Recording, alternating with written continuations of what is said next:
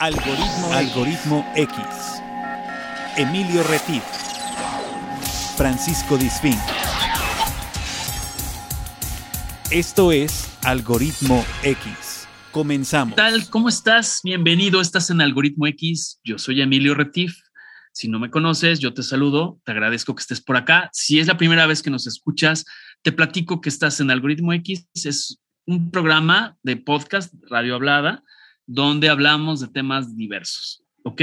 Y si ya nos escuchas, te agradezco que estés con nosotros nuevamente en un episodio más. Y como siempre, doy la bienvenida a mi colega de, de nave espacial por el ciberespacio, por la, las redes digitales, que él es Paco Disfinque. ¿Cómo estás, Paco? Hola, ¿qué tal Emilio? ¿Cómo están? Bienvenidos a Algoritmo X. Como decía Emilio, un episodio más de este programa que si ustedes ya siguen, pues me da excelente gusto, pero además, si no, y si nos acaban de encontrar por puro churro, este es un programa en donde se la van a pasar muy bien. Es un programa donde se van a divertir, donde van a tener eh, que hacer oídos sordos de algunas palabrejas, porque tuvimos una plática el día de hoy y les vamos a presentar en un ratito eh, la plática que tuvimos que hay que recordarles que en este programa, a pesar de que somos siempre muy decentes, hoy sí tenemos un personaje que habla con la verdad y que de repente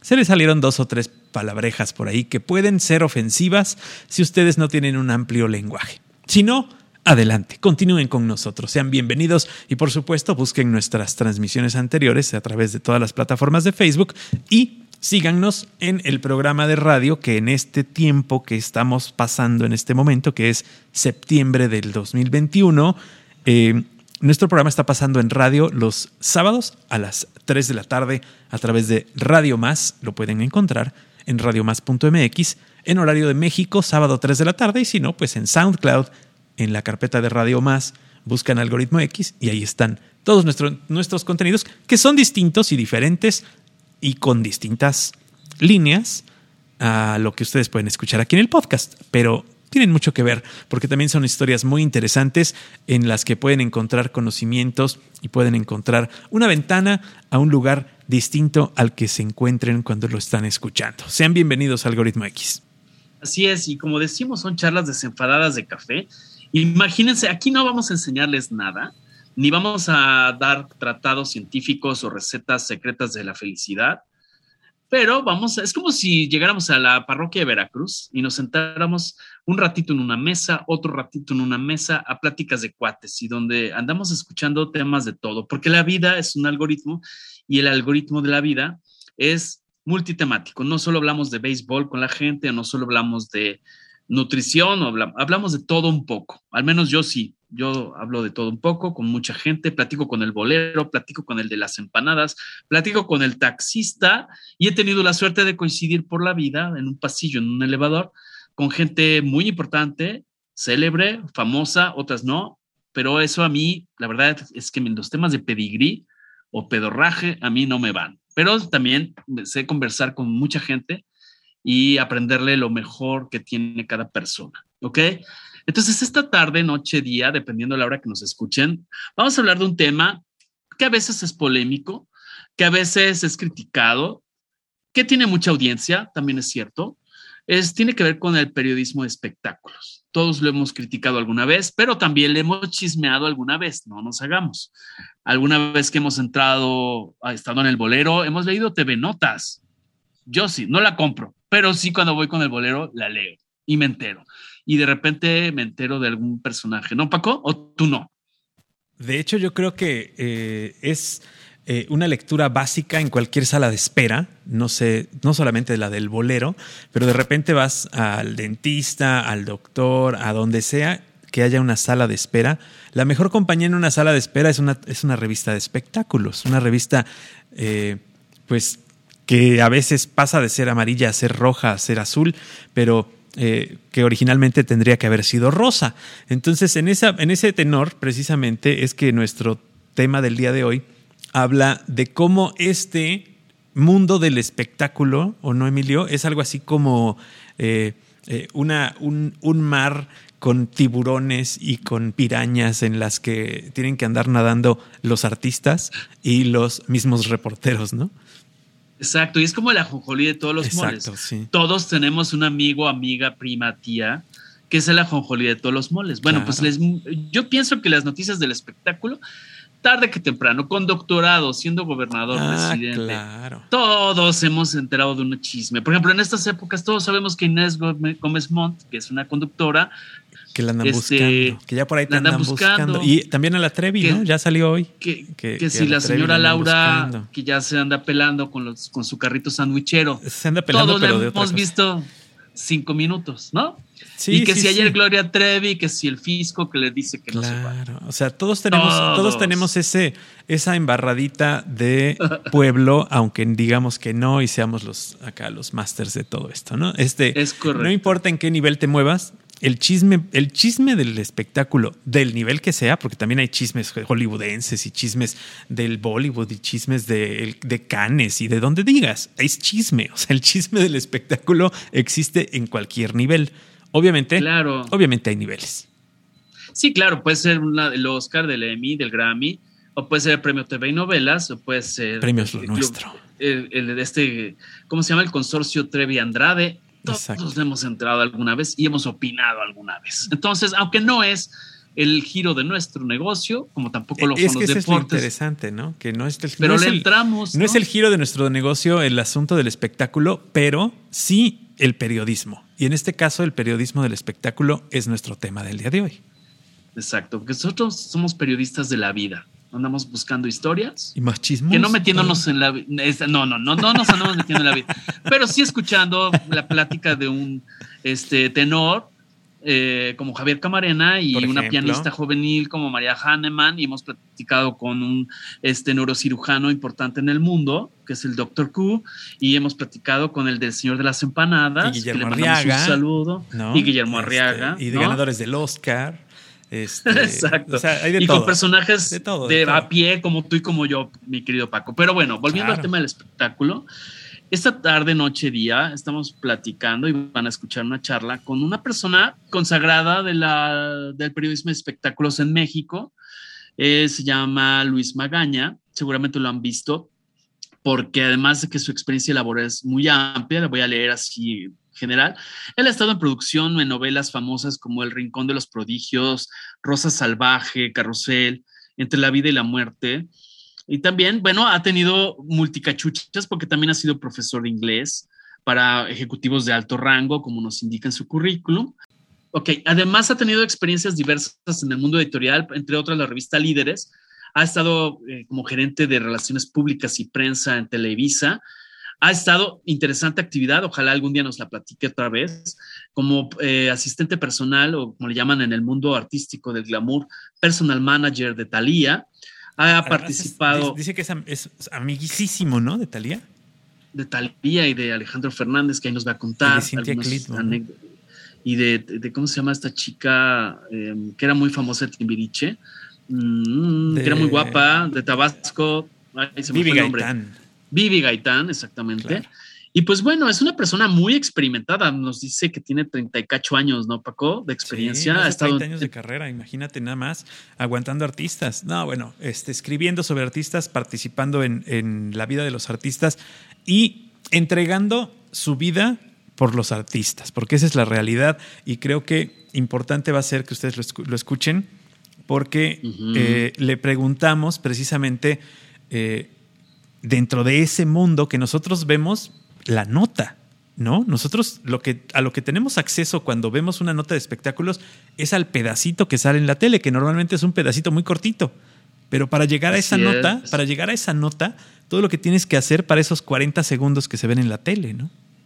Sí, porque aquí dice, dice también su semblanza que ha estado en Univisión, ha estado hablando un tema eh, de las, las famosas alfombras rojas, de, de los billboards, ha estado en, me nos dice, ¿no? En Miss Universo, eh, ha estado en muchas cosas. La verdad es que yo pienso que tiene un currículum amplísimo, que muchos de la gente joven le podría aprender la parte buena que él tiene, como todos, todos tenemos parte buena y parte a superar Y pues bueno, ¿qué más, Paco? ¿Qué más este, pues tenemos de nuestro invitado? Tuvimos la oportunidad de conocer cómo se dedica o por qué se dedica al espectáculo cuando era algo que pues no lo realmente no buscaba, ¿no? Eh, se le, se le presentó la oportunidad, se le abrió el camino y eh, pues la vida le dijo por aquí, le enseñó una sonrisa y eso es lo que hace.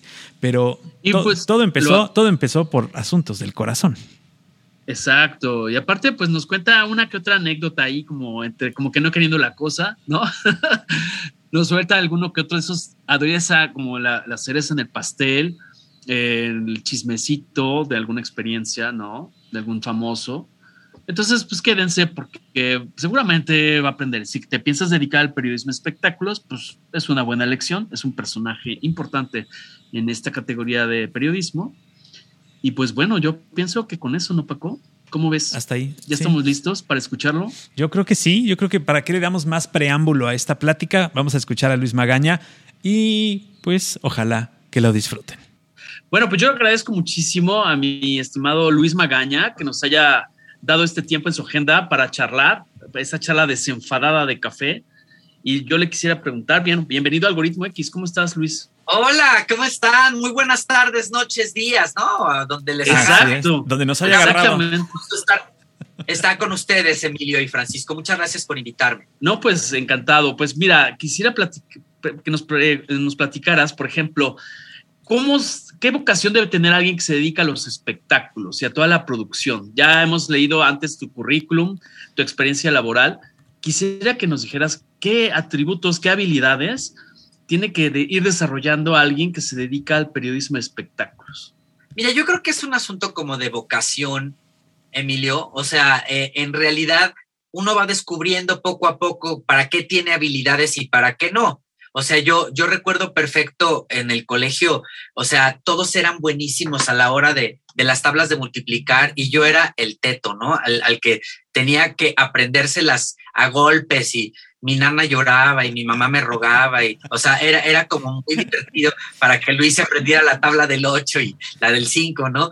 Eh, este, en cambio, cuando, cuando llegaba la hora de, de, educación artística, o sea, era el lucimiento. O sea, yo en Fred Astaire bailaba de un lado al otro y cantaba y recitaba y bailaba. O sea, lo que era necesario hacer para llamar la atención, a mí me salía muy bien.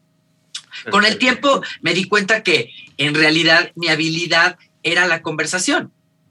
Me acuerdo que tenía yo como ocho o nueve años cuando los Reyes Magos me trajeron una grabadora que para la gente que nos escucha y no pertenece a los ochenteros, había unos pequeños instrumentos de cinta magnética que grababan y se llamaban cassette y se metían en un aparato que llevaba un micrófono alámbrico era como muy divertido. Y a mí me trajeron los Reyes una de esas. Entonces yo me la pasaba este, eh, eh, entrevistando a la gente que trabajaba en la casa.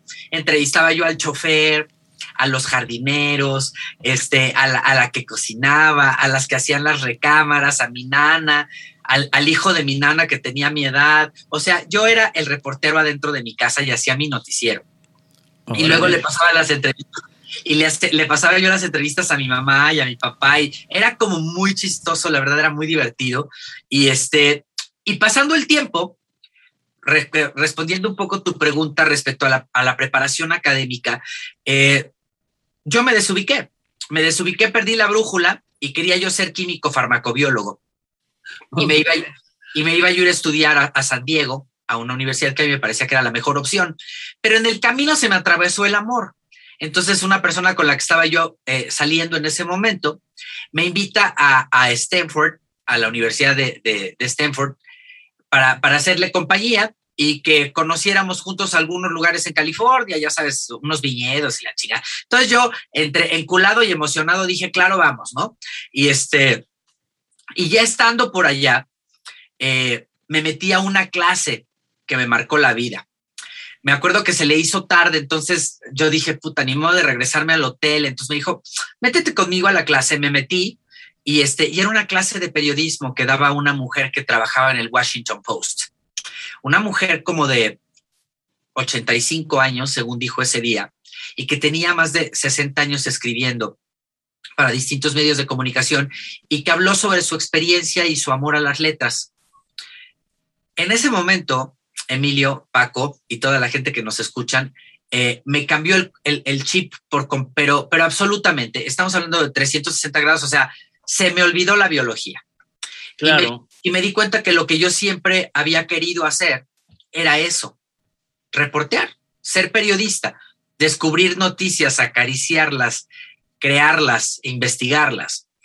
No lo pensé mucho y regresando me di de baja en la, en la universidad a la que me iba a, estudiar, fui a hacer examen a la, a la Ibero y me quedé en ciencias de la comunicación, después estudié una maestría, después hice un doctorado, después hice un montón de diplomados y algunos otros cursos. A mí me gusta mucho estudiar. Yo me hubiera quedado el resto de mi vida estudiando lo que fuera.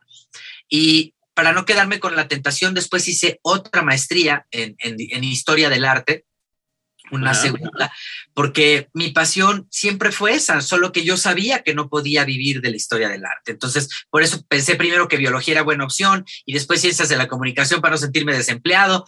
Y yo creo que es una combinación, respondiendo a tu pregunta, eh, entre vocación, pasión, disciplina y la preparación ya es una consecuencia, porque a mí no me parece muy trascendental que estudies, dónde lo estudies, con quién lo estudies, sino que realmente vaya compaginado con el objetivo de vida al que te va llevando tu trayectoria profesional. Claro. Te lo digo porque yo nunca, planeé, yo nunca planeé salir en televisión. Claro. Y tengo 37 años haciéndolo. Perfecto, adelante. Sí, eh, es que tienes toda la razón, Luis. Uno no tiene, eh, a lo mejor tiene uno una meta en la vida, pero si no tienes una meta y te metes a estudiar lo que te metes a estudiar, para empezar lo vas a hacer de malas. En segunda, pues no te va a salir, o sea, vas a estar ahí siempre peleando contra tu propia este, eh, creatividad, peleando contra tus propios deseos. Y bueno, lo mejor es tener una idea de qué quieres hacer y hacerlo y como tú hiciste profesionalizarte después en lo que sí querías hacer, ¿no? Total y absolutamente así funciona. Y, yo sí creo que ese tipo de pasiones, Paco, salen de las entrañas. Claro. O sea, se tiene o no se tiene, lo disfrutas o no, te emociona o no.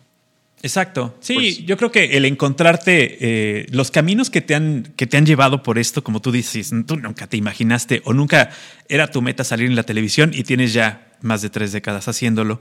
Eh, eh, los caminos que te ha formado, que, te han, que se te han puesto enfrente, tú también has tenido esa decisión de decir, pues va, vamos a ver qué tal sale, ¿no? O sea, vamos a probar y si no me gusta, pues ¿qué tiene? Me puedo cambiar, ¿no?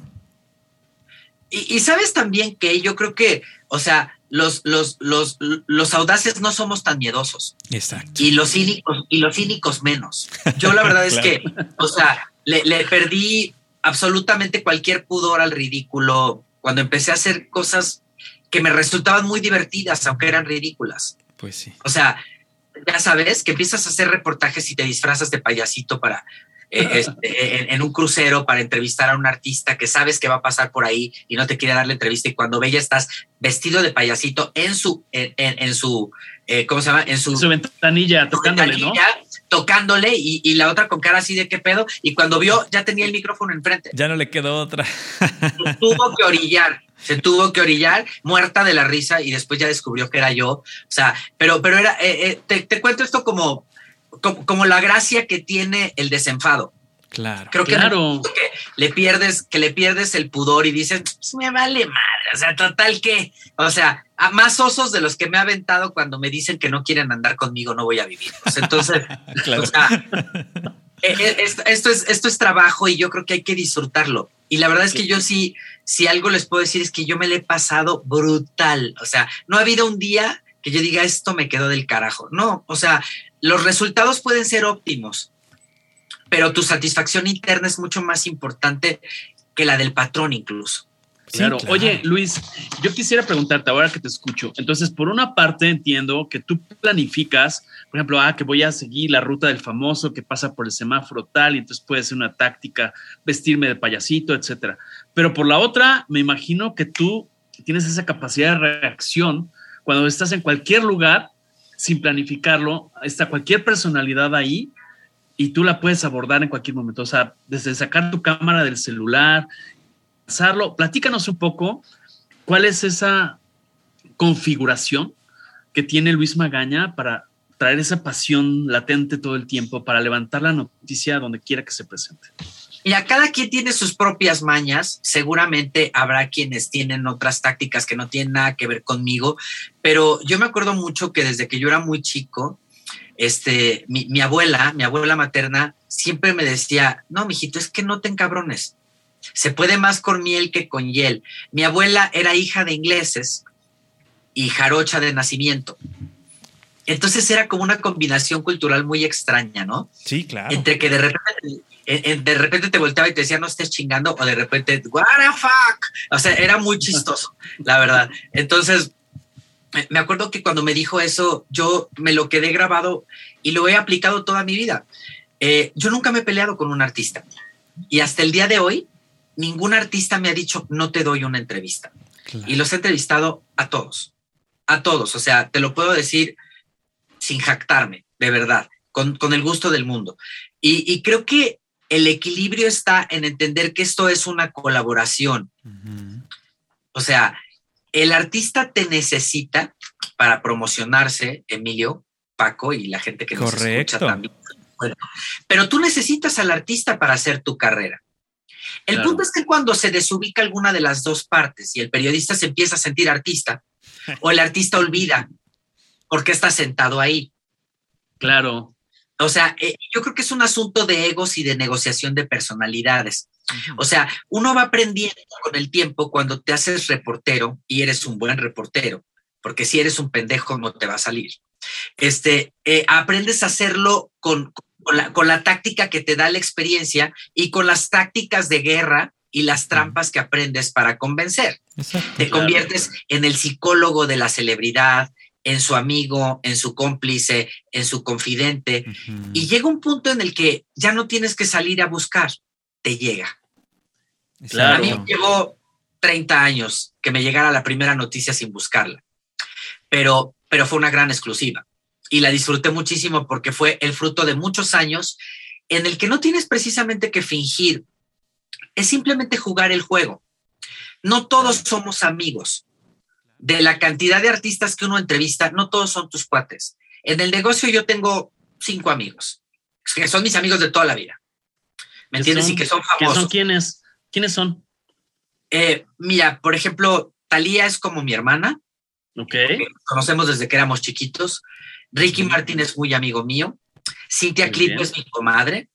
Este, yo, yo le bauticé al, al, chiquito, bueno, no, más bien a su hija.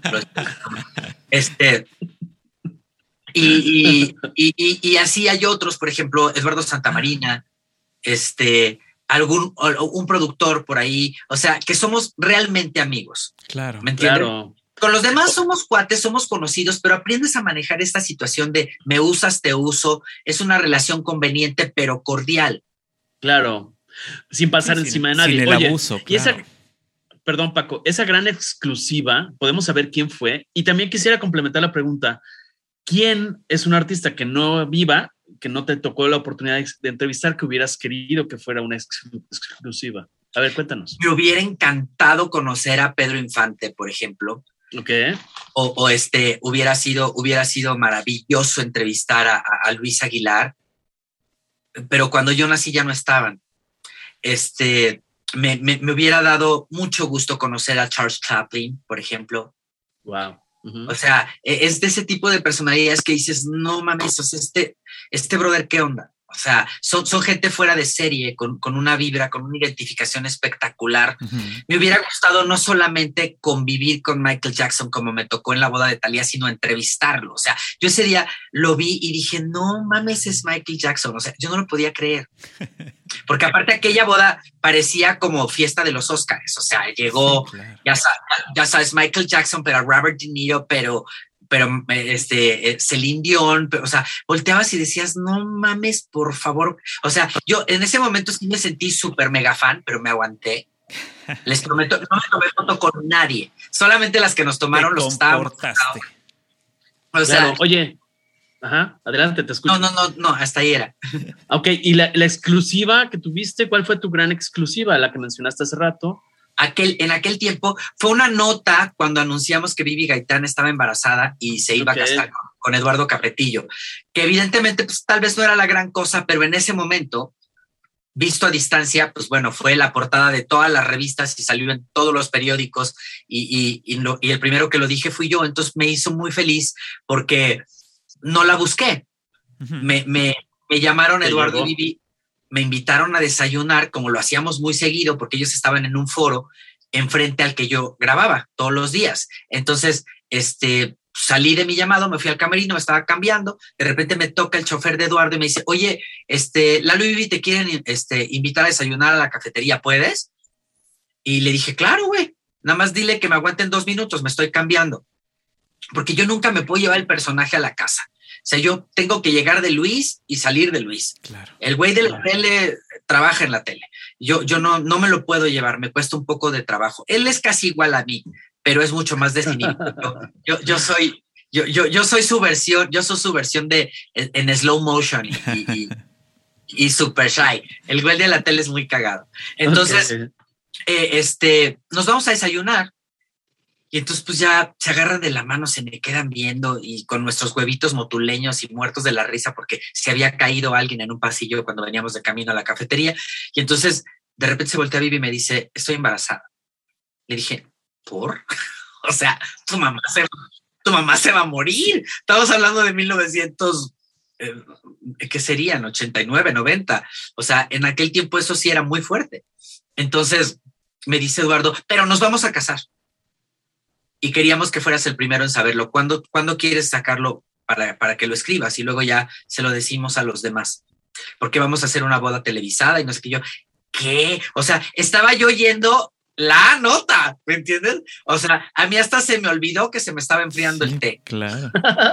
O sea, e, e, estaba yo que decía, no mames, no mames, porque estamos hablando de un tiempo en el que las, las notas se hacían en, en cassettes y tú escribías lo que se te podía haber ido de las reacciones, de las manos, los ojos, ya sabes. Y este, y, me dice, y le digo, bueno, ¿puedo sacar mi grabadora? Me dice, vas. Y ahí, en medio de unos huevos motuleños, con un jugo de naranja y este, y un pan tostado, me llevé una de las más grandes exclusivas de mi vida, ¿no? Claro. Oye, y de estos, de estos eventos tan grandes y tan pequeños, porque todos, todos te dejan una marca, ¿cuál sería el evento o el espectáculo que te gustaría cubrir y que no lo has hecho? ¿Cuál evento internacional o nacional dijeras, este me gustaría estar ahí como host? Yo sé que no tiene nada que ver con lo que yo hago y que nunca han metido un conductor para armar pedo y eso, pero si algún día se les ocurre meter en, en, en, un Super Bowl a alguien que haga la ah, crónica o que presente a los artistas o que haga un backstage, un pedo así, yo me ofrezco gratis. okay. Eso está muy bien, escúchenlo, escúchenlo, contáctenlo. Hay que hablarle a Oye, Luis, yo quisiera eh, preguntarte. Yo es que sabes que la verdad es que, ay, perdón, ya te interrumpí sin querer, pero la verdad es que yo he tenido muy buena suerte en mi trabajo. O sea, me ha tocado hacer Óscares, este, Emmys, Grammys, todo. este, premios Lo Nuestro, eh, eh, Miss Universe, Olimpiadas y la chica, pero, pero se me hace como que eso ya lo pasé. En cambio, hacer una cosa descontextualizada de mí y, mi, y mi labor sería muy divertido. A lo mejor por eso se me ocurre una pendejada de esas. A lo Te mejor gustan los retos, además. Claro, claro, qué chiste. Oye, Luis, yo quisiera preguntarte, yo entiendo, así lo veo, que el periodismo ha vivido varias etapas, el de espectáculos. Yo digo, el 1.0 era la época en Paco Malgesto iba a visitar a las estrellas, que después lo, hizo y lo revivió Héctor Carrillo, ¿no? Donde iban al domicilio, entrevistas muy conservadoras, tal vez... que ya era la versión Walmart, ¿no? De Paco, la verdad. Exactamente, muy controlada, etcétera. Y luego viene el periodismo de espectáculos más sensacionalista, que sería, digamos, el equivalente 2.0 donde hay muchos reporteros eh, buscando el escándalo, etcétera. ¿Hacia dónde va el periodismo de espectáculos? O sea, ¿crees que venga una 3, 4.0? Tú con la experiencia que tienes, con esa adaptabilidad, ¿hacia dónde crees que vaya el periodismo de espectáculos?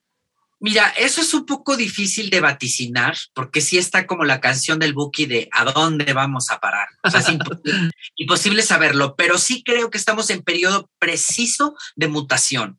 O sea, los espectáculos, como tú dices, han pasado por, por, diferentes etapas, pero en este momento los medios tradicionales, tanto electrónicos como impresos y, como la, misma radio, están exacta en plena mutación.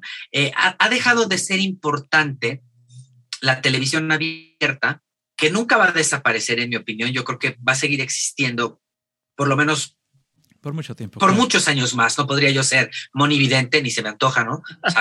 pero, pero, pero sí creo que va a seguir existiendo por mucho tiempo. Pero, pero ya no la vamos a ver como la vemos ahora, porque ahora en los podcasts, este, el, YouTube y, las diferentes eh, eh, este, em, pantallas digitales y medios digitales, las plataformas, están arrasando con el pastel. O sea, hubo un tiempo en que a nadie le tomaba muy en cuenta lo que salía o no salía en un en vivo en Instagram o a nadie le importaba una historia que pudiera subir en, su, en su timeline un, un famoso. Eso dejó de ser absolutamente punto de referencia para, para el Vox Populi. Ahora es punto de referencia para todo el mundo. Claro. Porque es algo que tú puedes ver y escuchar a la hora que te dé la gana, las veces que tú quieras, en el contexto que te parezca adecuado, hacer ediciones y memes sobre eso, comentar, editorializar, juzgar, quitar, poner, lo cual la televisión abierta no te da esa opción. la, la, radio abierta no te da esa opción. No tienes la interacción inmediata que tienes con un liver. Yo eh, he vivido la experiencia de hacer un, un, IG con famosos en varias ocasiones y es impresionante la respuesta y la capacidad inmediata de distribución y repercusión que tiene eso. Entonces creo que eso ha obligado a la televisión, a la radio tradicional, a los medios impresos como periódicos y revistas a cambiar fórmulas. O sea, eh, eh, hemos tenido que aprender a formar parte de las redes sociales, a interactuar con ellas y a utilizarlas como herramientas. Yo le tenía mucho miedo, he de confesarles absolutamente, ahora que la vida nos está sonriendo en, mi canal, que por cierto los invito a que nos acompañen en Magañísimo a través de Facebook, de YouTube, de Instagram, de TikTok, así está como Magañísimo, o arroba Luis Maganamex arroba Luis Maganamex. Los invito a que nos acompañen, pero se los, pero se los, se los puntualizo porque yo le tenía mucho miedo. Yo soy de una generación totalmente diferente a los millennials o, a los centennials que ahora se dedican todo el día a hacer horas nalga con un teléfono. O sea, eh, eh, yo vengo de la generación en la que salíamos a jugar a las trays en el estacionamiento de la privada. Claro. Yo, yo vengo de una generación en la que nos aventábamos sobre sierra gorda en patineta hasta que nos raspábamos las rodillas y, las y los codos porque no había rodilleras ni coderas ni, ni, ni, ni, ni, tampoco había los hermosos cascos que ahora usan. Nosotros nos bajábamos al chingarazo a ver cómo nos iba. Y lo pongo como ejemplo porque esas rodilleras, esas coderas y esos escudos y, esa, y esos cascos ahora son las redes sociales. Amortiguan los chingadazos. Así es. O sea, no permiten que la información llegue de tajo y pasando por diferentes filtros. Sale al tiro y como tú la acomodas, pero la camuflajeas. Esas son tus rodilleras. Tú dices lo que tú quieres, como tú quieres que lo escuchen. Claro. Por supuesto, por supuesto. es una, es una eh, analogía interesante que haces ahí de, cómo la información ahora y, y, llega a la gente, cómo es tan rápida, cómo el hecho de que una noticia que salió a las 10 de la mañana en un live en Instagram ya no es noticia para los espectáculos de la tarde, por ejemplo. ¿Por qué? Porque ya salió, ya la vieron todos los que la tenían que ver, ya no es importante tenerla. Y cómo ahora los medios tradicionales están retomando las, las las notas de redes sociales. Cuando uno, cuando empezaron las redes sociales, dijeron esas no van a progresar, van a seguir siendo el periodismo fuerte, el periodismo duro de periodismos eh, escritos, los periódicos impresos, etcétera. Y ahora los periódicos impresos en primeras planas ponen fotos que sacaron de Instagram. Eso es increíble. Correcto. No, y, mira, vámonos cerquita sobre un, sobre un caso constante y sonante, tangible en este momento. Eh, o sea, Ninel Conde ha hecho cuanto desmadre se les ocurra. Total. Ok, se desapareció por meses. Nadie le encontraba y solamente aventaba chispazos desde sus redes sociales. De repente, cuando pescan al marido y le quitan, eh, se quita el grillete y sale corriendo hacia, hacia, no sé, over the rainbow, porque todavía no lo encuentran, ni el FBI, este, a Ninel se le ocurre hacer un, un, un liver que duró escasos 35 segundos diciendo que la vía seguía, que ella tenía ya una gira planteada y que les agradecía a todos el apoyo. Y entonces termina el live y se revolucionan las redes porque todo el mundo dijo, bueno, y tu hijo, y el grillete, y tú, y tus nalguitas, y el perrito, y todo. O sea, ella dijo, ella dijo lo que quería decir, como lo quería decir en las palabras que lo quería decir. Mal dicho, quien le escribió ese texto deberían condenarlo a cadena perpetua y, y reabrirle Cumberry para que se quede ahí y no le permitan nunca más escribir, no le den acceso a plumas, a grabadoras, o sea, ahí debería quedarse para siempre. Pero eso es, lo, eso es lo menos importante. Lo importante es que ella tuvo la interés, la confianza, la astucia y la decisión de hacerlo público como se lo habían escrito, aunque viniera escrito con las malgas. ¿Me entiendes? Y lo dijo. Dicho está y después de eso ya nada importa. Porque todo lo que podríamos haber dicho todos los demás no es ni aproximadamente lo que ella quiso decir. Claro. Oye, Luis, quisiera preguntarte, por ejemplo, en el mundo del espectáculo, este, ¿cómo se está moviendo la capital? Durante muchos años, no voy a decir cuáles, la capital de las telenovelas latinoamericanas era México, Venezuela, ¿no? Ahora empieza a surgir otro que es Miami y otros mundos. ¿Hacia dónde crees que se vaya moviendo? En el musical, México fue muchos años, España fue otro tanto en el mercado iberoamericano y ahora vuelve a ser Miami. Eh, por posición geográfica, por la diversidad de culturas. ¿Tú dónde crees que se vaya a mover la capital del periodismo de espectáculos? ¿Crees que está muy regionalizado? ¿Crees que haya alguien que domine el, el periodismo de espectáculos iberoamericano? ¿Cuál es tu visión al respecto? No sé, mira, habría que ver realmente para dónde se mueve el viento y en dónde se recapitaliza la pérdida de posicionamiento que ha tenido el espectáculo, porque, o sea, te repito, estamos en etapa de mutación. Yo, si a mí me preguntas por dónde veo la brújula, yo te diría que va hacia Los Ángeles y hacia España, porque las grandes estrellas están poniendo sus canicas en esos mercados y, y poco a poco hemos ido capitalizando y ganando terreno. Ustedes se acordarán aquellos años en los que en los Óscares ni siquiera nos volteaban a ver. Y si ahí de repente pasaba de lejos Alma Hayek, todos así de, ¡Ah! ¡Ah! ¿no? Así, o sea, y, la veías en tercer plano atrás de las plumas de Madonna, ahí de lejos, en la escalera, ¿no? Este, eh, eh, ahora no.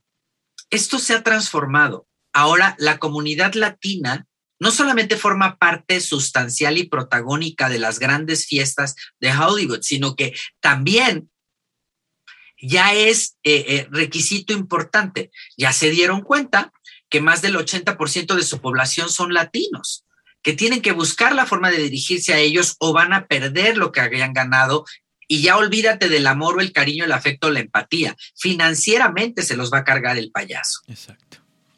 Entonces creo que en este momento eh, sí es una estrategia adecuada voltear un poco hacia aquellos terrenos aunque eso obviamente requiere una gran inversión de años, porque no perdamos de vista que Eugenio Derbez le llevó 10 años esperar el gran momento, a Salma Hayek 15, pero a esa, pero, pero la, época ha cambiado tanto que a Isa González le costó cuatro. Claro. O sea, estamos en franca evolución. Yo me acuerdo de aquellos años en los que nos mandaban a España del periódico hacer un reportaje porque Vicente Fernández se iba a presentar en el Imperial y, y, a nuestro charro de Huentitán le daban miedo los aviones. Entonces, este, era verdaderamente un espectáculo más interesante verlo en el vuelo de Iberia que, este, que, que, que, en el, que en el show ya en la noche en España. O sea, era, era definitivamente otro mundo. Pero en aquel tiempo, poca gente sabía ni siquiera cómo estábamos posicionados como mercado. Ahora ya los mandan traer. O sea, ya el potrillo está solicitadísimo, Carlitos Rivera solicitadísimo, Edith Márquez, Talía, Paulina, están en aquel, en, aquel mercado siendo realmente protagónicos. Entonces, creo que eh, ese, nuevo, e, ese nuevo mundo ahora nos está regresando a la colonización, pero al revés. Claro. Ojalá. ojalá, y sea así, ojalá sea así, porque eh, la realidad es que eh, costó mucho trabajo llegar a, esa, a ese posicionamiento eh, mexicano dentro de los mercados, sobre todo en Hollywood, sobre todo en otros países, porque éramos un, un mercado que recibía a las celebridades de otros países como lo máximo. Y ahora las celebridades de, de México están haciendo su papel al contrario, ¿no? Como lo decías, ahora una película en Hollywood que presenta a Salma Hayek es súper cotizada, cuando antes Salma Hayek tenía que aceptar todos los papeles que le daban para poder abrirse las, las puertas. ¿No? Oye, Luis, ¿tú qué piensas de los periodistas de espectáculos o en general de los periodistas o que se dicen periodistas que, como lo decías un principio, confrontan al artista como si fueran al mismo nivel y eh, hacen la nota precisamente nada más para sacar eh, raja de que el artista se enojó. A mí eso me parece muy barato. Me parece de muy mal gusto, me parece fuera de tono. Y esas notas me parece. No, por supuesto, pues o sea, o sea, te las pagan, te pagan mejor, un medio te paga mejor una nota donde hayas encabronado a alguien o una nota normal. No, mira, es que el morbo vende muy bien. Sí, va. ¿Me entiendes? Entonces, desafortunadamente en el mercado, ese tipo, o sea, e, ese tipo de notas, eh, uno las pone a prueba. Mira, yo fui director de TV y novelas varios años y me acuerdo que en aquel tiempo teníamos que reposicionar la revista porque TV Notas nos estaba partiendo a la madre a Televisa. Entonces, a mí me entregan la revista en, en números rojos, una cosa lamentable. O sea, yo desayunaba, comía y soñaba eh, y soñaba en la revista todos los días de mi vida, como por varios años, hasta en las madrugadas y los fines de semana, para tratar de encontrar la fórmula de hacer una revista competitiva con la mitad de presupuesto. Yo creo que en aquel momento empezó a hacerse una mutación como la que vivimos ahora. Nosotros estábamos acostumbrados a que la cámara volteaba única y exclusivamente hacia el lado del famoso. El reportero podíamos pasar inadvertidos, ni siquiera sabrían cómo, cómo somos nuestras caras o nuestros gustos o nuestros gestos, porque no éramos lo importante. Me acuerdo que en aquel tiempo, cuando empezaron a surgir programas como La Botana, eh, que Ventaneando ya estaba muy posicionado, y entonces empezamos a ver el two shot, en el que ya el artista estaba sentado en una silla igualita a la del reportero, tete a tete. Me pareció muy interesante porque me parecía un ejercicio muy democrático y muy de apertura no más que valió madres cuando el reportero empezó a convertirse en artista. Y entonces ya era más interesante saber qué había comido Pepillo o qué había cenado la señora, la, señora Chapoy o a dónde se había ido de vacaciones el gordo de Molina que la nota que estaban anunciando sobre el divorcio de Ana Bárbara. Claro. Entonces, eso cambió muchísimo la perspectiva del negocio. Y ahí fue cuando el morbo y la nota roja de espectáculo se convirtieron en los protagónicos, porque entonces, ¿qué le puede ganar a un programa donde el ego está exacerbado y los productores y los conductores son más importantes que el artista, pues un pinche escándalo de rompe y rasga de un artista, ¿no? Una corretiza en el aeropuerto. Exacto, eso era más padre. Entonces, a mí fue cuando me tocó, digo, la verdad es que yo he tenido mucha suerte. A mí nunca me ha tocado hacer un famoso chacaleo, que para la gente que nos está escuchando, un chacaleo es cuando un artista aparece en la sala de llegadas del aeropuerto, le vienen encima 60 micrófonos con cámaras, empiezan los chingadazos, los codazos y quítate, ándale, mana, y muévete y, ah, y entonces ya el artista empieza a hablar con todos encima. Claro. Obviamente, eso fue prepandemia, ahora es imposible, ¿no? Este, pero, pero sigue habiendo los chacaleos, nada más que ahora con un poquito más de distancia y menos cámaras, ¿no? Porque además en el camino de la pandemia corrieron un montón de gente de todos los medios de comunicación. Pero bueno, a lo que voy es que ese tipo de morbo se convirtió en interesante, porque ahí a mí me tocaba ver a muchas de mis compañeras que yo, la verdad, nunca hice esos chacaleos, gracias a Dios. Nunca me ha tocado hacer uno y yo creo que no lo haría, a menos de que fuera que me revivieron a Frank Sinatra y entonces sí me meto un chacaleo, ¿no? Pero, pero, pero pues para ir a entrevistar a Niurka, sinceramente, ahí se las regalo, ¿no? Pero, pero, eh, eh, ojo, no estoy siendo ni despectivo ni denigrante. Todos los artistas tienen su valor y ascendencia, pero yo no me voy a ir a empujar con nadie para entrevistarla a ella ni a nadie, la verdad. O sea, no, no es necesario. Entonces, me acuerdo que se tiraban al piso mis compañeras de ventaneando. ¡Me empujó! Y tú así de, pero ¿cómo? Pues si está como a tres kilómetros de ti. ¿Te, empujó, con la mente o, cómo, güey? O sea, y, no estaba sucediendo. Era simplemente provocar la historia sobre la historia, ¿no? O, por ejemplo, eh, eh, llegaban los artistas a los conciertos y yo me sorprendía muchísimo porque pues yo venía a hacer alguna entrevista, por ejemplo, me pasó una vez con el potrillo.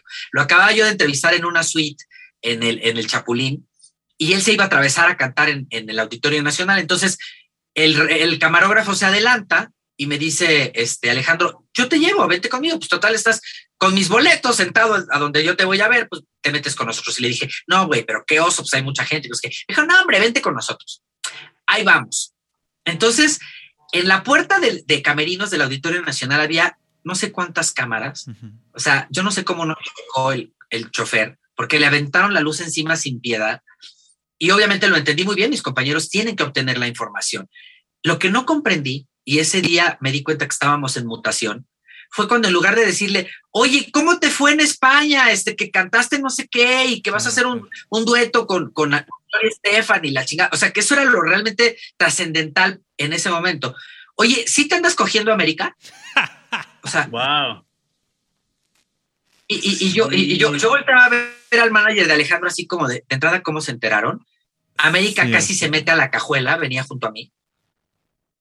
Y no se veía porque los vídeos estaban polarizados. Entonces, son ese tipo de historias que dices, era mucho más interesante el morbo de con quién andaba el potrillo, lejano a lo que estaba sucediendo con su carrera, que era muy importante.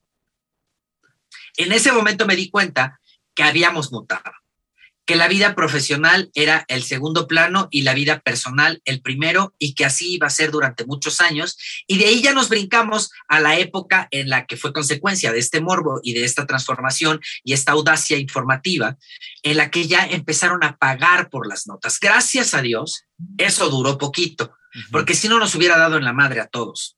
O sea, yo en aquel momento lloraba lágrimas de cocodrilo en las noches porque mientras a mí me daban casi 45 mil pesos de 1999 para hacer una edición completa de, de, 60 pliegos de TV y novelas. TV Notas tenía un millón de pesos para hacer la misma revista. Entonces, obviamente, ellos podían comprar bautizos, este, noches de gala, eh, pasarelas, divorcios, y yo no podía comprar nada. Claro. Entonces, competir con esa vorágine de, precio y demanda era muy complicado. Pero en ese momento me di cuenta que estábamos pasando a la época de la nota roja, ¿no? O sea, ya lo importante era el escándalo. Claro. Oye, Luis, pero ya nada más para concluir, porque sé que tu agenda está un poco llena por tu junta, no quiero distraerte mucho, pero yo encantado de platicar horas, pero entiendo que entonces, eh, con esto que comentas, como en cualquier profesión, hasta en los perros hay razas y hasta en las combis hay rutas. O sea, aunque el periodismo se mueva en este sensacionalismo, te puedes mover como tú, como un hombre con ética, saber buscar la parte que es atractiva, pero sin violentar ese respeto hacia el artista. ¿Estoy interpretando bien? Mira, ¿sabes qué pasa? Regreso a la frase de mi abuela. Se puede mucho más con miel que con hiel. Por donde eh, eh, termino por donde comenzamos. Eh, se los voy a ejemplificar con peras y manzanas. Cintia Clitbo, que es mi comadre, se ha casado en cuatro ocasiones y ahora está enamorada de un quinto. Que obviamente no es su quinto novio, es como el novio número 343, pero es el quinto con el que realmente el amor la está haciendo pensar nuevamente en boda. Y este, yo nunca sería capaz de hablar algo fuerte de alguien a quien quiero tanto. Claro. Pero consensuado es mucho más sencillo. Y yo creo que lo mismo pasa con todos los artistas, sean o no tus compadres. O sea, eh, al decir las cosas las puedes decir con, cuidado, con suavidad, con magia, con, este, con, determinación. Y cuando tienen un escándalo, a la primera persona que acuden es a ti, porque sabes que, la, que saben que lo puedes negociar, que lo vamos a decir con, anestesia, que se puede decir en bonito. O sea, a mí me ha pasado muchísimas ocasiones, pero muchísimas. O sea, y me acaba de volver a pasar con, con Alex, con, con Alejandro Fernández, que tenemos muchos años de conocernos. Alejandro tuvo una escandalosa separación de su última novia. Lo estuvieron chinga y chinga y chinga y chinga. Yo no le marqué más que una vez, le mandé un WhatsApp y le dije, si quieres decir algo, ya sabes que acá está abierta la pantina de par en par y, y, hay pomo todo el tiempo. Entonces, eh, nada más le escribió, ja, ja, ja, ja, ja, ja, y a los cuatro días me dijo, llegó el momento, me tienen hasta la madre, lo voy a decir y te lo voy a decir a ti. Esto quiere decir que íbamos a decir lo mismo que sacaron las revistas en portada, pero en lugar de poner al potrillo lo dejaron por otro, yo, yo comencé por decirle a Alejandro, ¿las infidelidades duelen, Alex? Claro. Me dijo lo mismo. Pero no, se la, pero no se la dejé caer tan violento, ¿me entiendes? Y además él decidió que el, lugar adecuado y el momento preciso era, era cuando él decidió. Y yo creo que, eh, o sea, eso es muy importante. Se puede mucho más con miel que con hiel. Y yo creo que la labor informativa no pierde objetividad cuando la dices con el estilo que te parezca adecuado, porque dijimos la misma noticia en términos diferentes. El respeto es muy importante, ¿no? Exactamente. Hay que saber bordar fino, claro. sin perder de vista el objetivo de la puntada que quieres dar, porque hay unos que son burdos como mecate, otros pueden dejar pasar ese hilo de seda. ¿No es así, Luis? Yo creo que sí, yo creo que sí, yo creo que e, es, es, es simplemente también conservar tu estilo y la fórmula, no, no permitir que te contamine la moda. Claro, porque, ser, o sea, exacto. E, en el, en el camino, ¿tú sabes a cuánta gente he visto pasar de moda? Sí, claro. Y yo aquí, y yo aquí sigo. Dijera Elton John, ah, I'm still standing, ¿no? Exacto. ya se cayeron no sé cuántos. Mucho más importante conservar la figura y conservar el estatus de, de, lo que haces y de que tu trabajo te respalda para que los mismos artistas te busquen y te digan, mira, aquí quiero que así lo digamos, porque además ese es, ese es parte de este pequeño complot que puedes armar con ellos, ¿no? Claro, claro. Y, y mira, hay unos a los que no les caes tan bien, otros con los que nunca vas a ser amigos. Obviamente. O sea, hay otros que son hay, otros que son monosílabos, hay otros que son cuadrisílabos, hay otros que, que, que, que no hablan bien. Eh, o sea, y tienes que irles encontrando la fórmula, porque nosotros también como reporteros y como medios de comunicación tenemos nuestras propias fallas y deficiencias. Yo soy excéntrico, soy, soy, soy inseguro, soy perfeccionista, soy obsesivo. O sea, pero a eso voy al psicoanalista, a resolverlo. Trato de no involucrar mis pedos con, el momento informativo y mi labor profesional. O sea, si no me siento como para hacer una entrevista, la cancelo. Es correcto.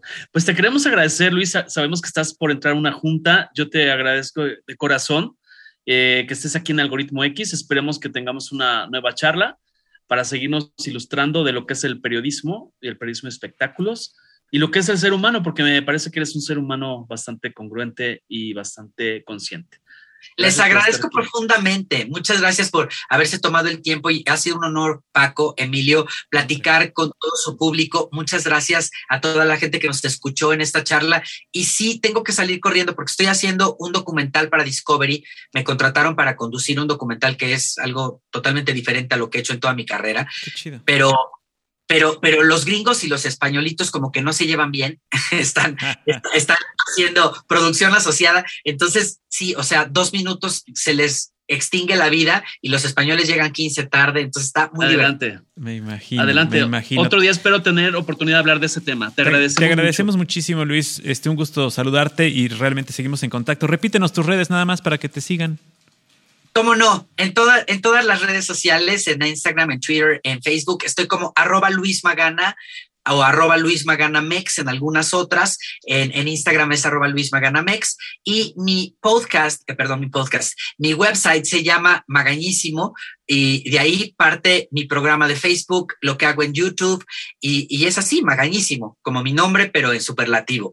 Yo soy Luis Magaña y les agradezco profundamente que nos hayan hecho el favor de tomarnos en cuenta el día de hoy. Gracias por estar ahí y seguramente será la primera de muchas otras porque también me la pasé muy bien con ustedes, ¿eh? Excelentes entrevistadores. Muchas gracias. Cuídate Muchísimas mucho. Gracias. Te damos un abrazo. Cuídate. Hasta la próxima. Buenas tardes. Y los dejamos con la comienda de siempre de escuchar, comentar y compartir. Hasta la próxima. Algoritmo, X. Emilio Retif. Francisco Disfín. Esto fue Algoritmo X.